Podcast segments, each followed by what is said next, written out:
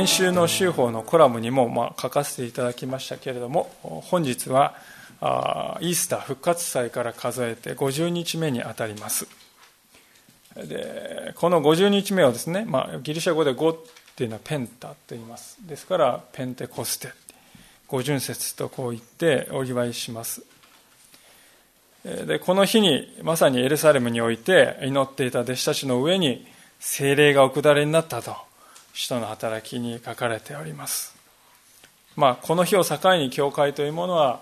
産声を上げたと言って過言ではないだろうと思うんですね。しかし私たちはその一方で普段ですね、この精霊という方をどれだけ理解しているだろうか。特に救いということを考えるときに、精霊は一体どのような役割を果たしてくださるのであろうか。今日はご一緒にそのことを教えられていきたいと思っております。えー、今日、まず最初の箇所はですね、次のような言葉から始まっておりますが、18節をもう一度ご覧ください。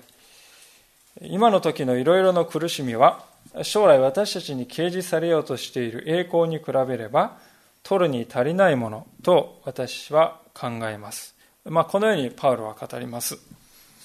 でここに書かれているのは一体どういうことかと言いますと、私たち信仰者にとってのこの現状認識というものが書かれていると思いますね。私たちの人生において様々に経験するこの苦しみということを私たちは一体どう理解すべきなのか。あこう、そのことを語っているわけです。で、これをですね、一見しますと、まあ、痩せ我慢しなさいとか、無視していなさいとか、大したことないんですからと。まあ、そういうふうに言っているように聞こえなくもないんですけども、もちろん聖書が言おうとしていることはそういう意味ではございません。確かに聖書はイエス・キリストが苦しみや迫害を受けられたように私たちの人生にも確かに苦難があるとこう語っておりますがしかしここで語られていることはそのような苦しみのただ中でただ中でどこに一体目を向けるのかということでありますどこに目を向けるべきなのかということですねもし私たちが目の前にある、あるいは自分の内にあるこの苦しみというものにのみ、のみですよ、目を奪われているならば、私たちの歩みはですね、本当におぼつかない、また暗いものになってしまいます。しかし、もし私たちは苦しみの中でも、ここに目を留めるんだという、そういうものをですね、これが私の命であり希望なんだというものを持っているのなら、痛みは和らぎますね。それどころか、希望さえいただくことができるでしょう。例えば、山にですね、登る方もおられると思いますが、その山の中で道に迷ったとします。まあ、行けども行けども道が見つからない。で次第にですね、なんとなくこう、薄暗くなってきて、暗くなってきて、不安は募りますよね。そして、もう道なき道を行くときにですね、希望がもう失われていくんではないか。このまま自分はここでのたれ死ぬのではないかと。まあ、そんな思いにこう、押しつぶされそうになっていきますが、で、えー、しかし真っ暗闇になってもですね、歩いている時にですね、ふとですね、麓の街の光をですね、あっとですね、見出したらどうでしょうか。その時に私たちのですね、心は、まあさっきまでも不安で押しつぶされそうであったにもかかわらず、がぜんですね、希望がこう、一気にこう湧いてきて、足取りもあれだけ重かったのに軽くなって、そしてもう倒れようかと思っていたのに力がみなぎってくるっていう、そういう経験をするんではないでしょうか。たったですね、えー、わずかな小さな光をですね、見出しただけでも、私たちの心はこうも変わるものだと。ですから、パウロがここで語っているということも、それと似ているのではないでしょうか。私たちはこの人生のおける様々な苦しみの中で、将来私たちの目に飛び込んでくるであろう栄光を垣間見て、そこに目を留め続けていくのだ。そうするときに私たちは現在の苦しみを忘れることができるだろう。状況は何一つ変わっていないかもしれません。先ほどの山の中でも、麓の光を見出したからといって、依然とですね、帰りの道がですね、えー、もう見出せた、100%分かっちゃったわけでもないんですよね。状況をそれだけ見るならば、ただ光があったというだけで何も変わってないかもしれない。それでも心は全く変わってますよ。私の帰るべきところはどこなんだ？あそこだ。たどり着くべき家、たどり着くべき家はここだ、あそこだ。そういう励ましを人生において持っているならば、私たちをそれが支えてくれるでしょう。そして私たちの心が不安に押しつぶされて支配されてしまうということもないであろうと思うんですね。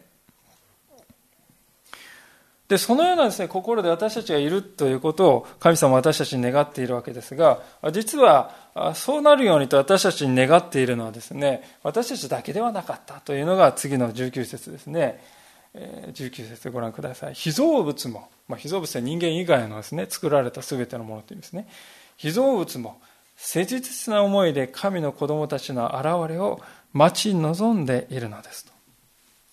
まあ、これは動物や植物をですね、擬人化したこう表現でありますけれども、一体彼らはなぜ待ち望んでいるのかと言いますと、その原因はですね、20節に書いております。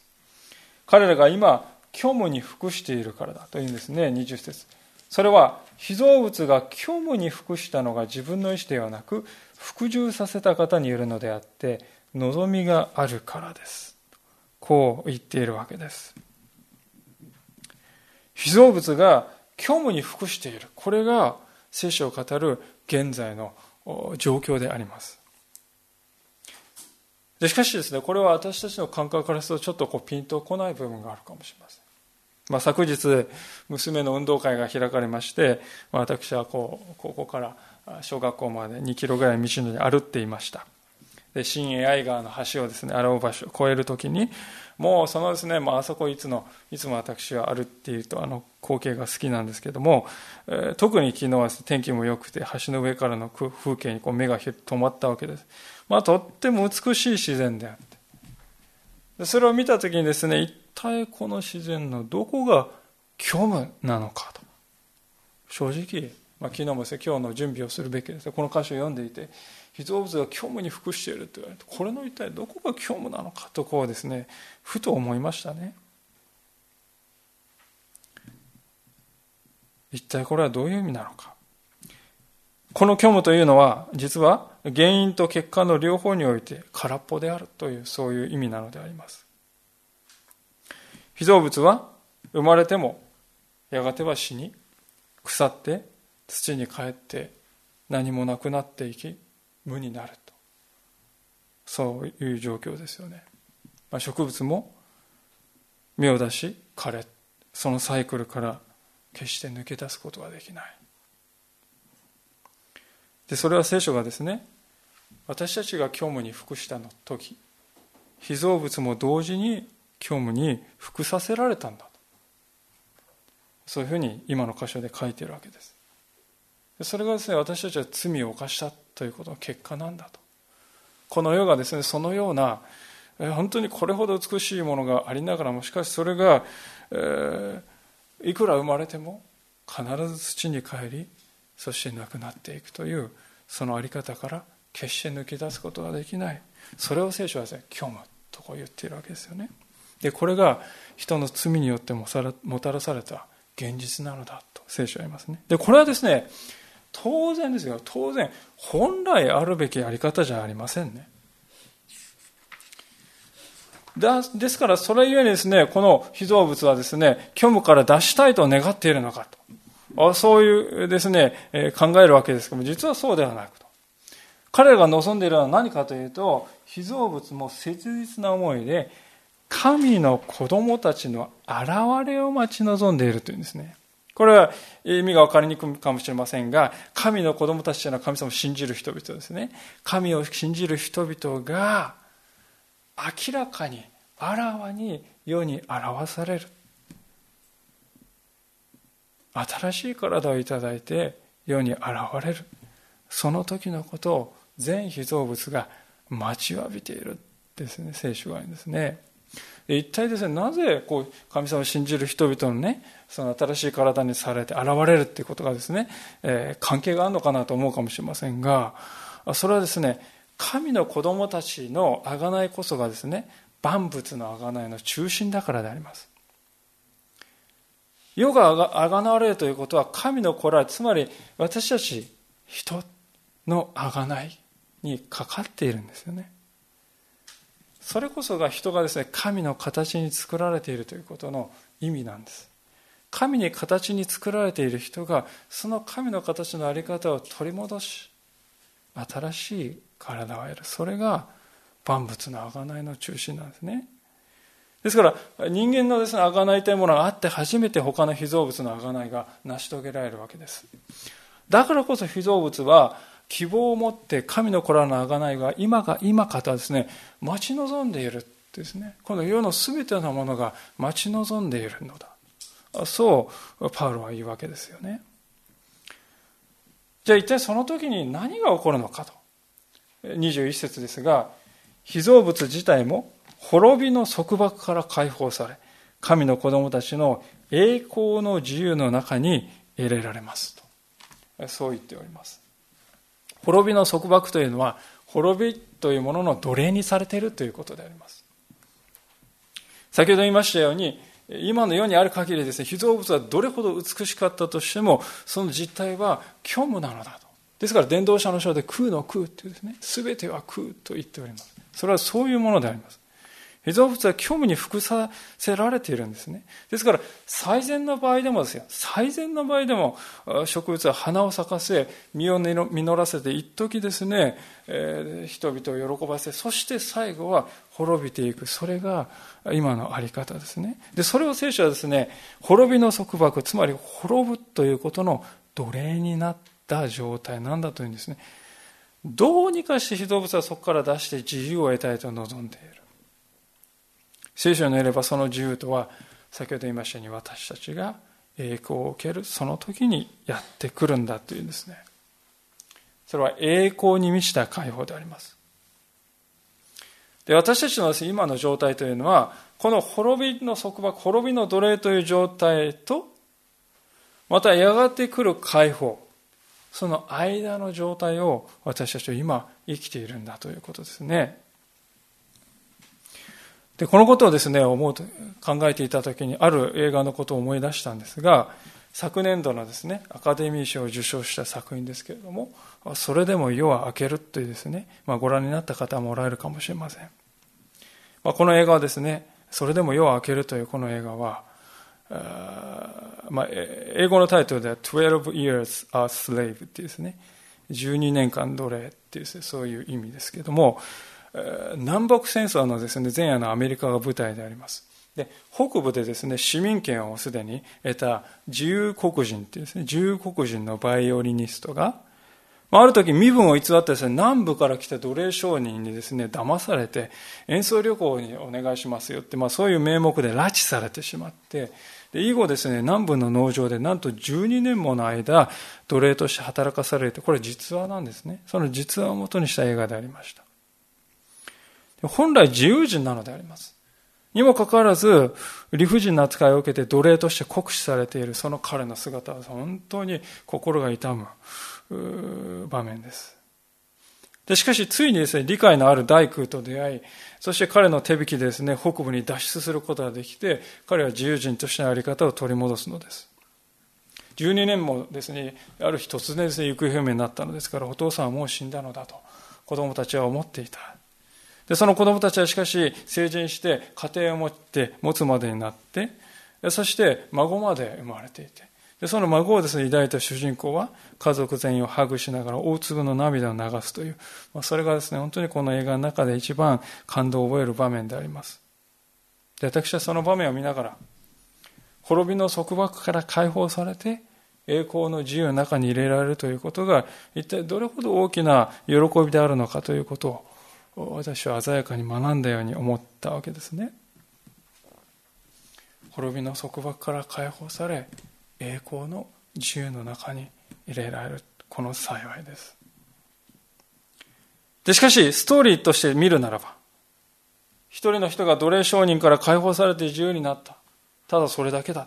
まあそうも言えなくもない。で、それがなぜこうも人の心を打つのかと思ったときに、最大の理由はですね、この人が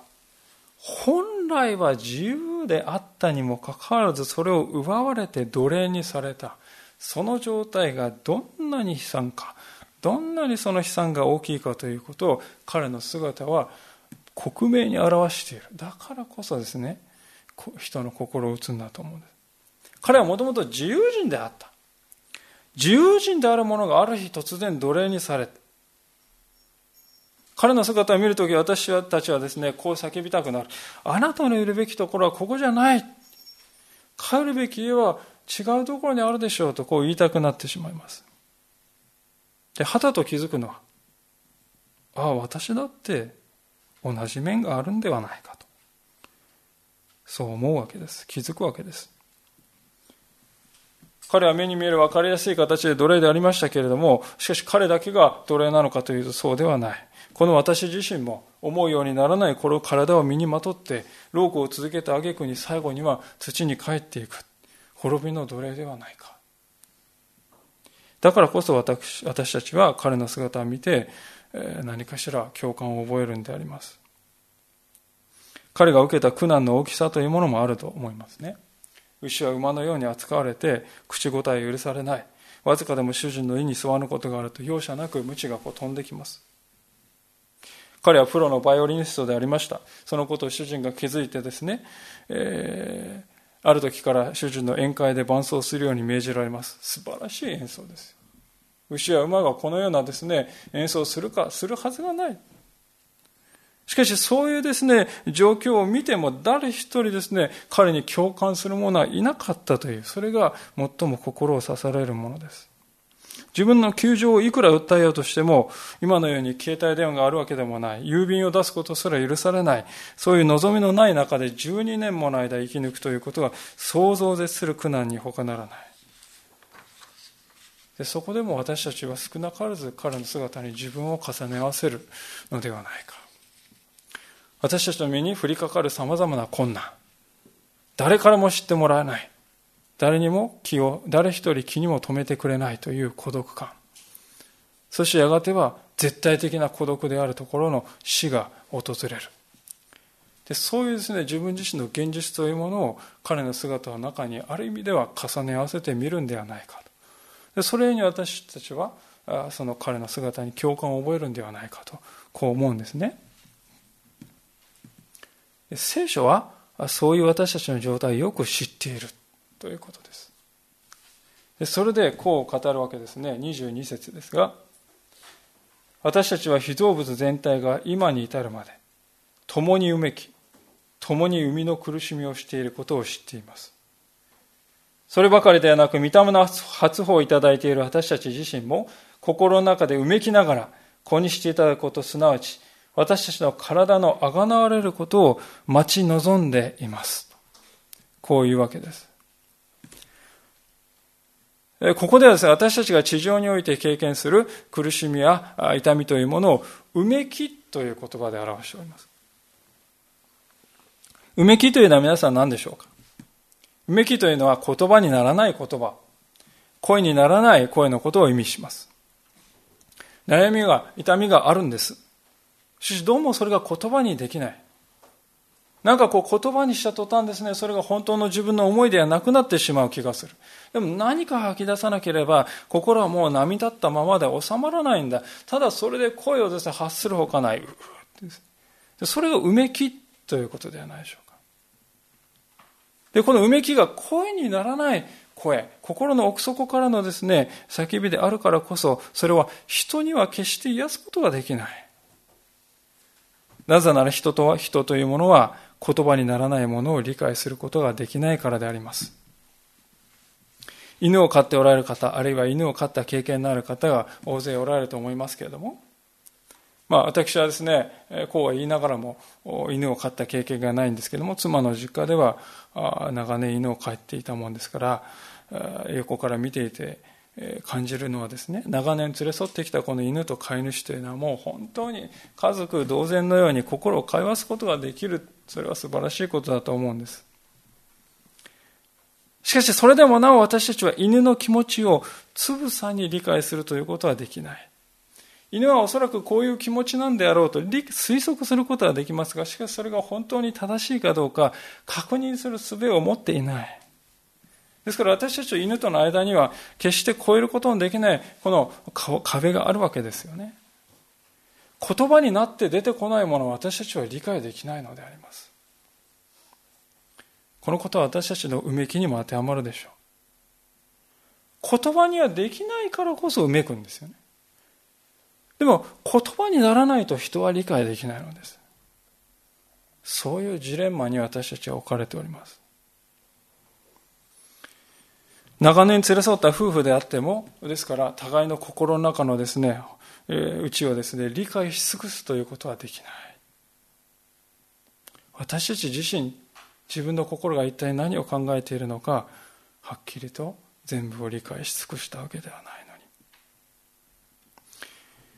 ですから私たちはですね、関係性がないということで傷つくよりも、むしろですね、関係性がある、その中でこそ傷つくという、それが実際のところであります。誰も好んでですね、人間関係を悪くしたいと思う人は一人もいません。誰もがより親密になりたい、より正直に、より真実に生きたいと願いながら気がつくと反対のことをしている。そして自分でそれをどうすることもできないのだ。まさに私は罪の奴隷である。関係性を滅ぼしてしまう。この罪という束縛から逃れることができない。それがまた私たちの心にうめきがですね、増し加わる原因になるわけです。で、それが私たちの中に日々ある。で、一体そこのどこにですね、解放があるのかということですが、23節にですね、もう一度読んでみたいと思いますが、そればかりでなく、御霊の発をいただいている私たち自身も心の中でうめきながら、子にしていただくこと、すなわち私たちの体のあがなわれることを待ち望んでいます。子にしていただくことという部分に注目したいのであります。今日ですね、ここに来られた方々の中で、私はですね、誰の子でもありませんという人ですね、いないですよね。決していないです。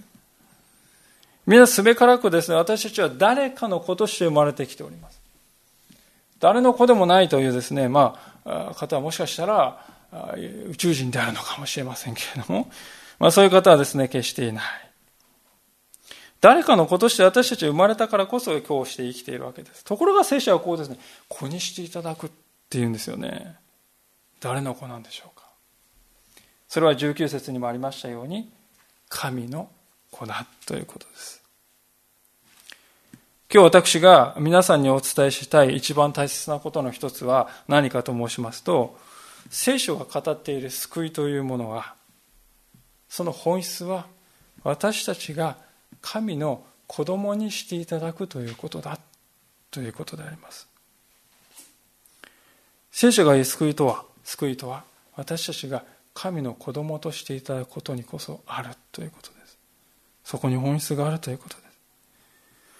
す。創世記の3章というところを見ると人類最初の人アダムとエバが犯したですね、その罪の姿が書かれております。で、人が罪を犯すときに中心的な役割を果たしたのは蛇の姿を借りたですね、悪魔、すなわちサタンですよね。で、サタンはですね、アダムとエバを誘惑するわけでありますけれども、これをしなさいと言ってですね、そそのかしたですね、ことはどういうことかというと、その木の実を取って食べるというですね、まあ、このですね、動作だけを見ると手をですね、30センチぐらい伸ばして、また30センチぐらい戻す。実に些細なことであります。その動作に何か問題があったか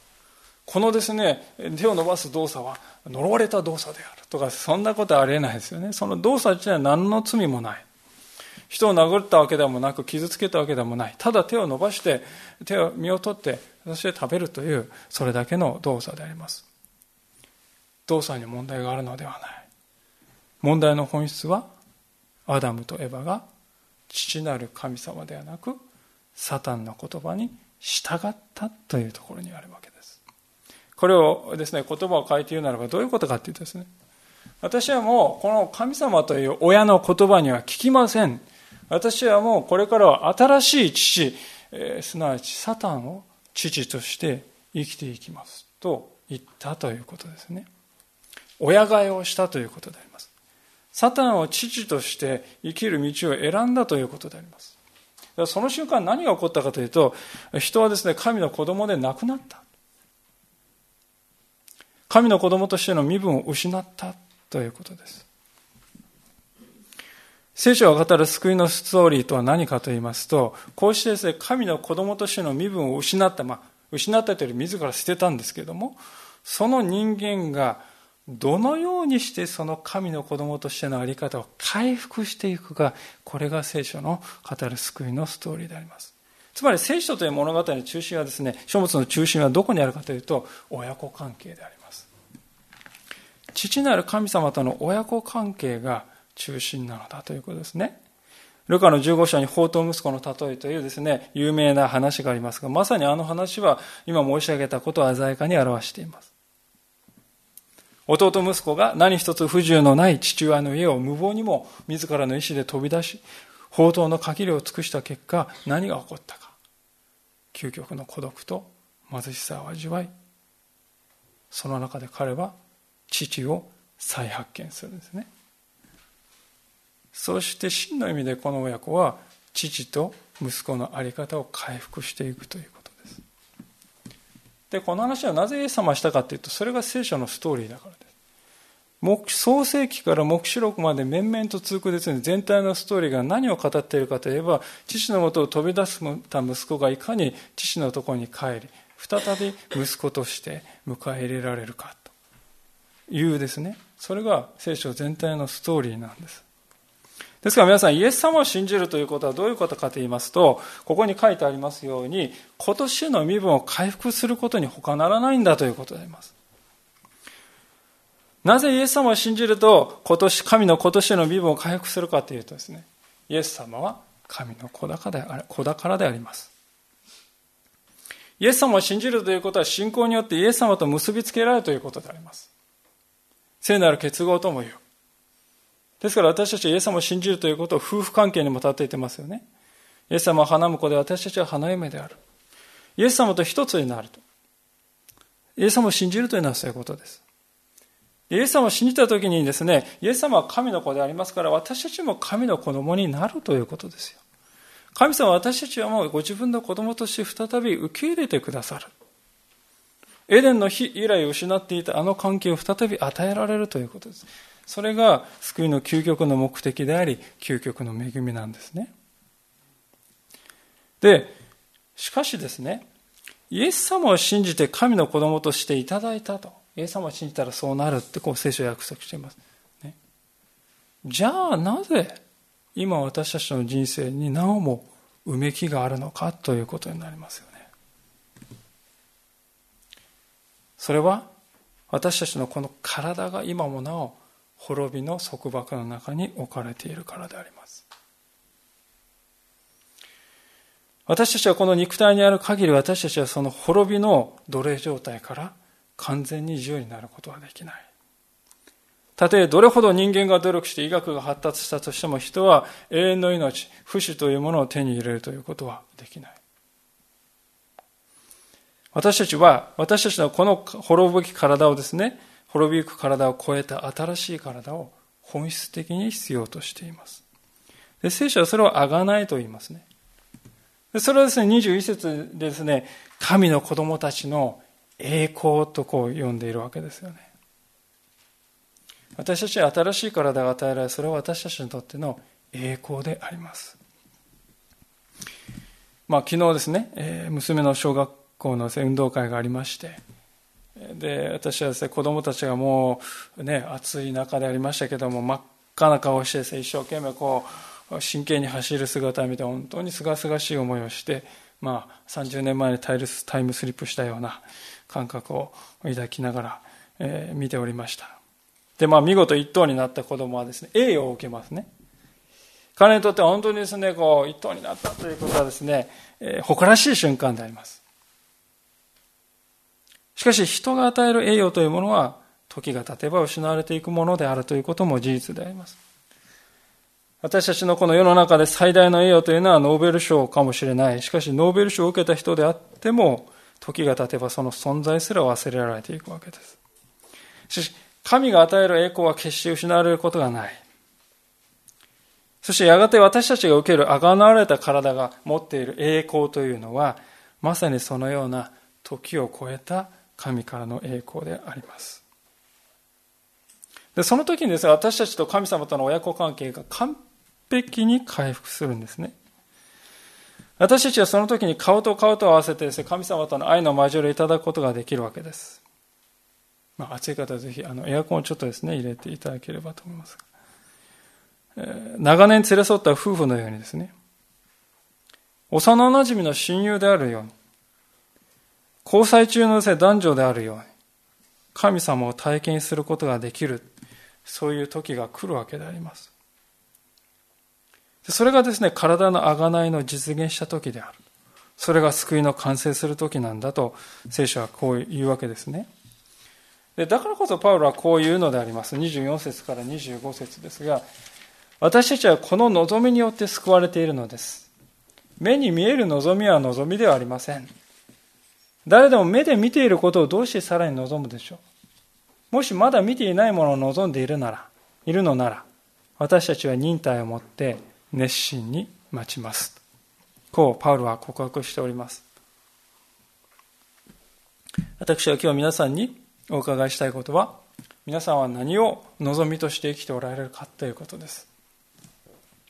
聖書ははっきりと語っております。目に見える望みは望みではないのだ。なぜなら目で見えるということはですね、今もうすでにそこにあるということです。今もうそこにあるということはもう求める必要はないということです。クリスマスイブの夜にですね、子供たちはですね、期待しつつ床につきますね。なぜ期待しているんですか？それは、まだ見ていない素晴らしいものが明日、自分を待ち受けているのだと思っているから期待するわけですね。しかし、一夜明けてその次の晩、クリスマスの夜はどうでしょうか？イフの夜のようには興奮しないかもしれない。なぜなら、もう見たからですね。私たちにとってやがて神様を与えてくださる栄光の体というものもこれと似た側面があると思うんですね。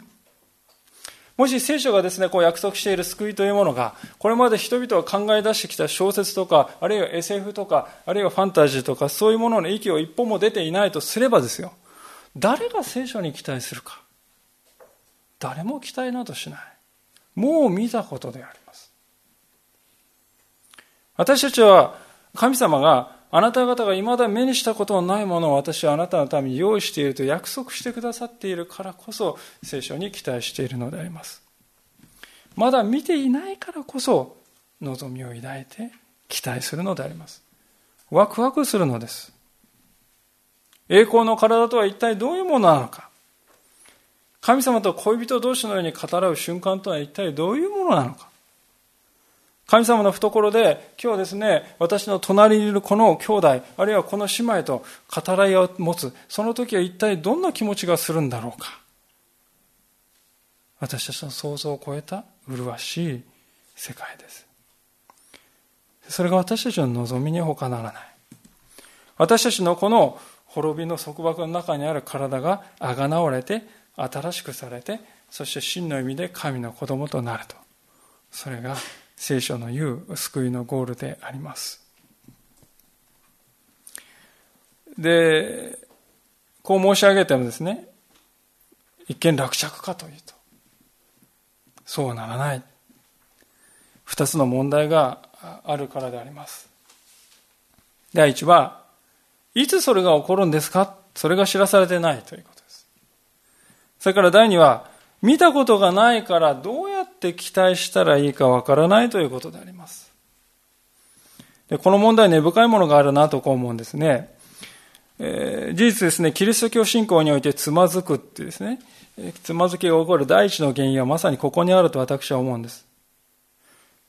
皆さん、人が見たこともないようなものを人が予想もできないような時に与えますよ。それが聖書の約束ですよ。ってね、こう言われて、まあ下手をするとですよ。これほど口頭向けの約束もないと。そう言われてもですね、仕方ないですね。私はですから多くの人が聖書のことは、うん、聖書いいこと書いてありますよねってですね、認める人は大勢いますね。しかし、ここにかける。そこにですね、行かない。その理由は、人が見たこともないようなものを人が予測もできない時に与えるというこの約束にかける気が起きない。まあそこにあるんだと思うんですね。まあそのためにでしょうか。世の中の宗教は目に見える形で保証をですね、提供してくれるわけであります。このお札が霊言あたかですよ。このお守りには何か力があります。あの神棚にいるんです。この仏壇や仏像がですね、ありがたいんです。このご神体が重要です。このしめ縄が聖域を表すのです。まあ、どれもですね、ここに約束のものがありますよという証拠で、証拠として、えー、証拠としての機能を果たそうとしているわけですね。でしかし逆に言えばですね、そのように言うことで、彼らが言っている希望というものは目に見えるものに過ぎないということを図らずも露呈しているということです。聖書の言う希望はそこに、聖書の言う希望とはそこにはないということです。え、じゃあ聖書は何も証拠をくれないんですか？あなた方は何も考えないで、疑わないで、ただ信じていればいいんですよ。それが全てなんですよ。それが聖書の言っているメッセージでしょうか？決してそうではない。まさにですね、ここで今日ですね、なぜ、え、このローマ8章の歌詞を取り上げたかが明らかになる。そうです。あのペンテコステの日以来、私たちのうちに留まってくださるようになった、この精霊という方こそ、神様が私たちにお与えになった証拠なのだということですね。次のように書かれている通りであります。8章26節御霊も同じようにして、弱い私たちを助けてくださいます。私たちはどのように祈ったらよいかわからないのですが、御霊ご自身がいようもない深深いうめきによって私たちのために取りなしてくださいます。人間の心を探り極める方は御霊の思いが何かをよく知っておられます。なぜなら御霊は神の御心に従って生徒のために取りなしをしてくださるからです。皆さんここに慰みがあるのです。ここに本当の励ましがあるんです。先ほど私たちの人生にうめきがあるのだとそういうお話をしました。言葉にならない声、それがうめきだと申し上げました。そして言葉にならない声であるがゆえに、それは人によって決して癒すことのできないものだとこう申し上げました。もうお分かりだと思いますが、精霊がそのうめきを理解してくださるということです。私たちの声にならない叫び、祈りにならないうめき、言葉にできないこの心の思い。聖書はそれが放たれる心の奥底において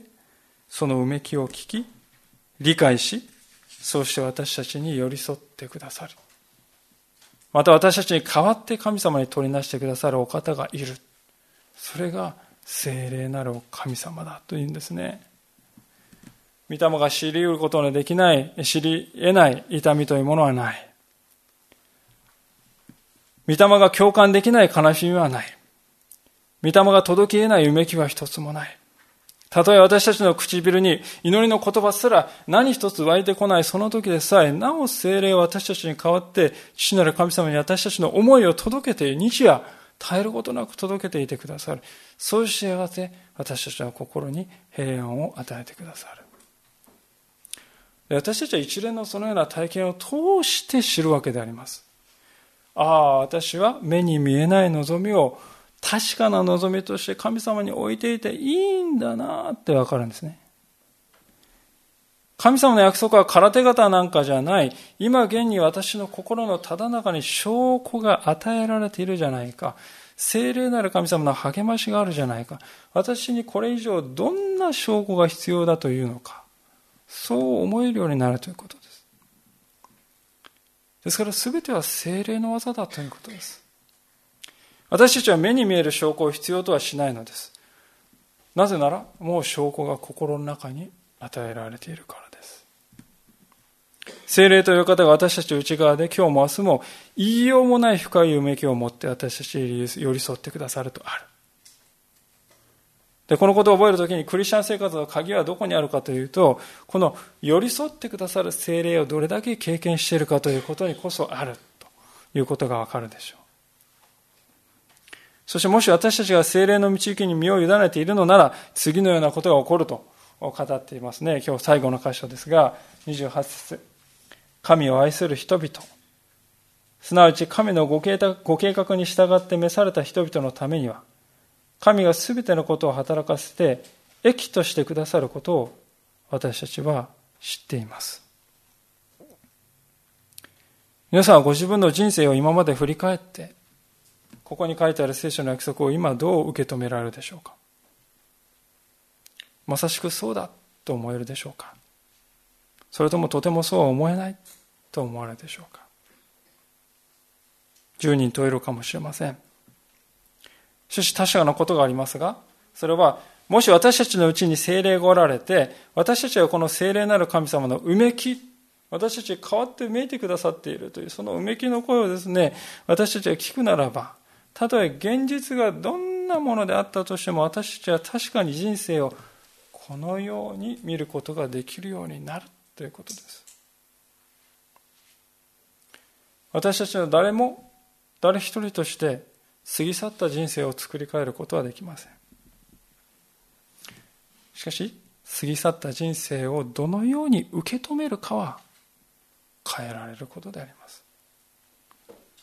精霊はそのことを可能にしてくださる。これから先の人生ずっといつでもそうしてくださるということです。いかがでしょうか皆さん。私たちの人生には確かにうめきがあります。22節を見るとそのうめきをですね生みの苦しみだと言っております。妻の出産にですね立ち会った経験のあるものとして私はその生みの苦しみというのがまさしくうめき以外の何者でもないということをですね、証言できるわけです。でもそのうめきっていうのは無意味なうめきなんですか？そうではない。命を生み出すうめきですよね。確かに恐るべき痛みがあります。もう私は男性として見ていてですね、これはもうとても耐えられないとですね、えー、私自身にこういうようなことが起こればとても耐えられないと。そう思わざるを得ない。凄まじい、恐るべき痛みかもしれない。しかし赤ちゃんもまた恐るべき凄まじい圧迫をですね、身に受けて、えー、体でないと出てこれない。でもその場にですね、その出産のですね、現場にいるその全ての人々がうめいているんだけども、その先に何があるか知ってますから、忍耐してうめきを乗り越えようとするんですよね。私たちがイエス様を仰ぎ見る今の日はですね、まさしくその生みの苦し、この生みの苦しみのようなものだと聖書は語っています。で、そこで精霊なの方はどういう方かというと、まるで、差し詰めですね、妊婦に寄り添っている助産師のような、まあ、そんなお方かもしれないと、ふと思いました。私たちの人生には誰もが終わりがあります。それは滅びの束縛と聖書が呼んでいるですね、その世界から私たちはこの体にある限り逃れることができない。しかしその先にある新しい体、新しい命というものがあるということを私たちは今、聖書によって知らされているのであります。でだからこそ私たちは希望を抱いてですね、うめきながらも主に信頼しているんですね。今日はペンテコステであります、皆さん。